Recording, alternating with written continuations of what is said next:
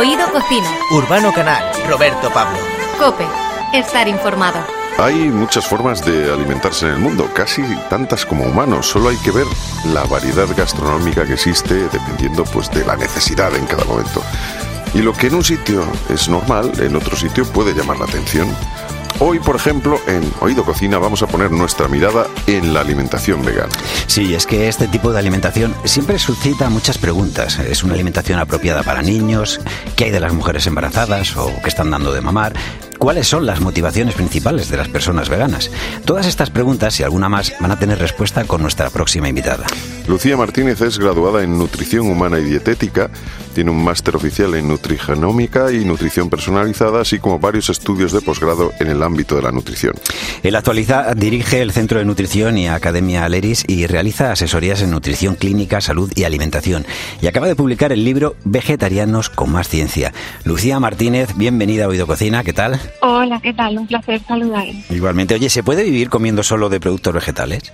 Claro, y es que hay un montón de gente que lleva una dieta 100% vegetal y está perfectamente, por supuesto que se puede. De acuerdo. Eh, ¿qué, ¿Qué precauciones deberíamos tener? O sea, sobre todo, yo me, estoy imaginando a algún oyente que dice, yo es que mira, esto me interesa porque yo llevo tiempo pensando en, hacer mi dieta totalmente vegana, o sea, prescindir de todos los alimentos de, de, origen animal. Pues mira, en primer lugar, decir que las recomendaciones que daríamos a la población vegana del mundo industrializado, ¿vale? que es a quien nos estamos dirigiendo, Sí. son muy similares a las que damos a población general. Es decir, basar la dieta en frutas y verduras, tener una fuente proteica de calidad. En el caso de las personas veganas serían las legumbres, derivados, semillas, frutos secos. Tener una fuente de grasa de calidad. En el caso de población española, pues lo lógico es que sea el aceite de oliva, ¿no? que es nuestra grasa de referencia. Beber agua y cuantos menos ultraprocesados y alcohol, mejor. Mm. Como ves, esos consejos se los podíamos lo transmitir podemos a aplicar toda a la cualquiera. población. Sí. Claro, Sí. y serían perfectamente válidos, ¿no? Aparte de eso, ¿qué consejo les damos específico a la población vegana y vegetariana también? Que se tomen un suplemento de vitamina B12. Ese sería el consejo que iría específico a, a esa población. La, la B12. Y por ejemplo, durante el verano siempre nos dicen comer más verduras, ¿no? Y hay muchas de las recetas eh, veraniegas que tienen que ver, ¿no? Estoy pensando en el plato estrella, por ejemplo, el gazpacho, ¿no? Di- dinos, Lucía, alguna receta, algo que para ti sea, pues ahora sí, en veranito con el calor, algo que nos va a refrescar y nos va a sentar muy bien. Pues el gazpacho, desde luego, sería la, la gran estrella, como tú bien has dicho.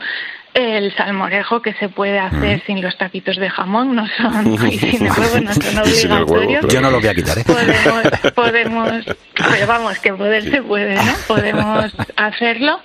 Y desde luego en verano eh, tampoco hay que pretender ser súper original, pues desde siempre en verano las ensaladas han triunfado, podemos hacerlas de un montón de cosas. En este caso, y hablando de lo que hablamos, yo os diría que que le diráis oportunidad a las ensaladas de legumbres, que siempre tenemos a la legumbre como muy ahí, muy olvidada o muy condenada al potaje, que obviamente ahora mismo no apetece un potaje, pero la legumbre es súper versátil para tomar en frío o llevarse a la playa eh, en ensalada. Así que si, si no la habéis probado, si tenemos oyentes que no usan la legumbre de esa manera, a eso sería a lo que los animaría este verano. Tanto alubias como garbanzos, como lentejas, Lentejas. son, fantásticas como- para hacer ensaladas, desde luego yo. Yo lo practico siempre que puedo.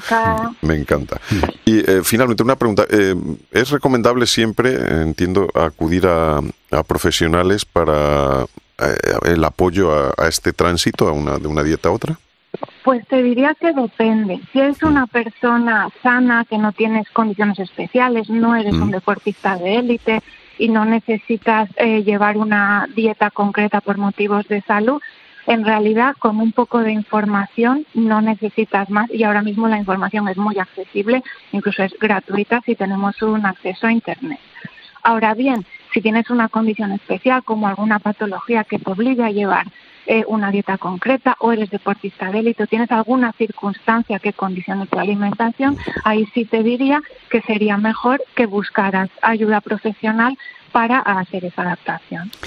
Lucía Martínez es graduada en nutrición humana y dietética, tiene un máster oficial, como decíamos, en nutrigenómica, en nutrición personalizada, así como varios estudios de posgrado en el ámbito de la nutrición y acaba de publicar Vegetarianos con más ciencia, un libro en el que, pues, para todo el mundo que quiera seguir esto que, como decimos, ya no solo alimentación, que sino que es un estilo de vida, pues pueda estar bien informado, bien informada. Lucía Martínez, muchísimas gracias por habernos acompañado en Oído Cocina.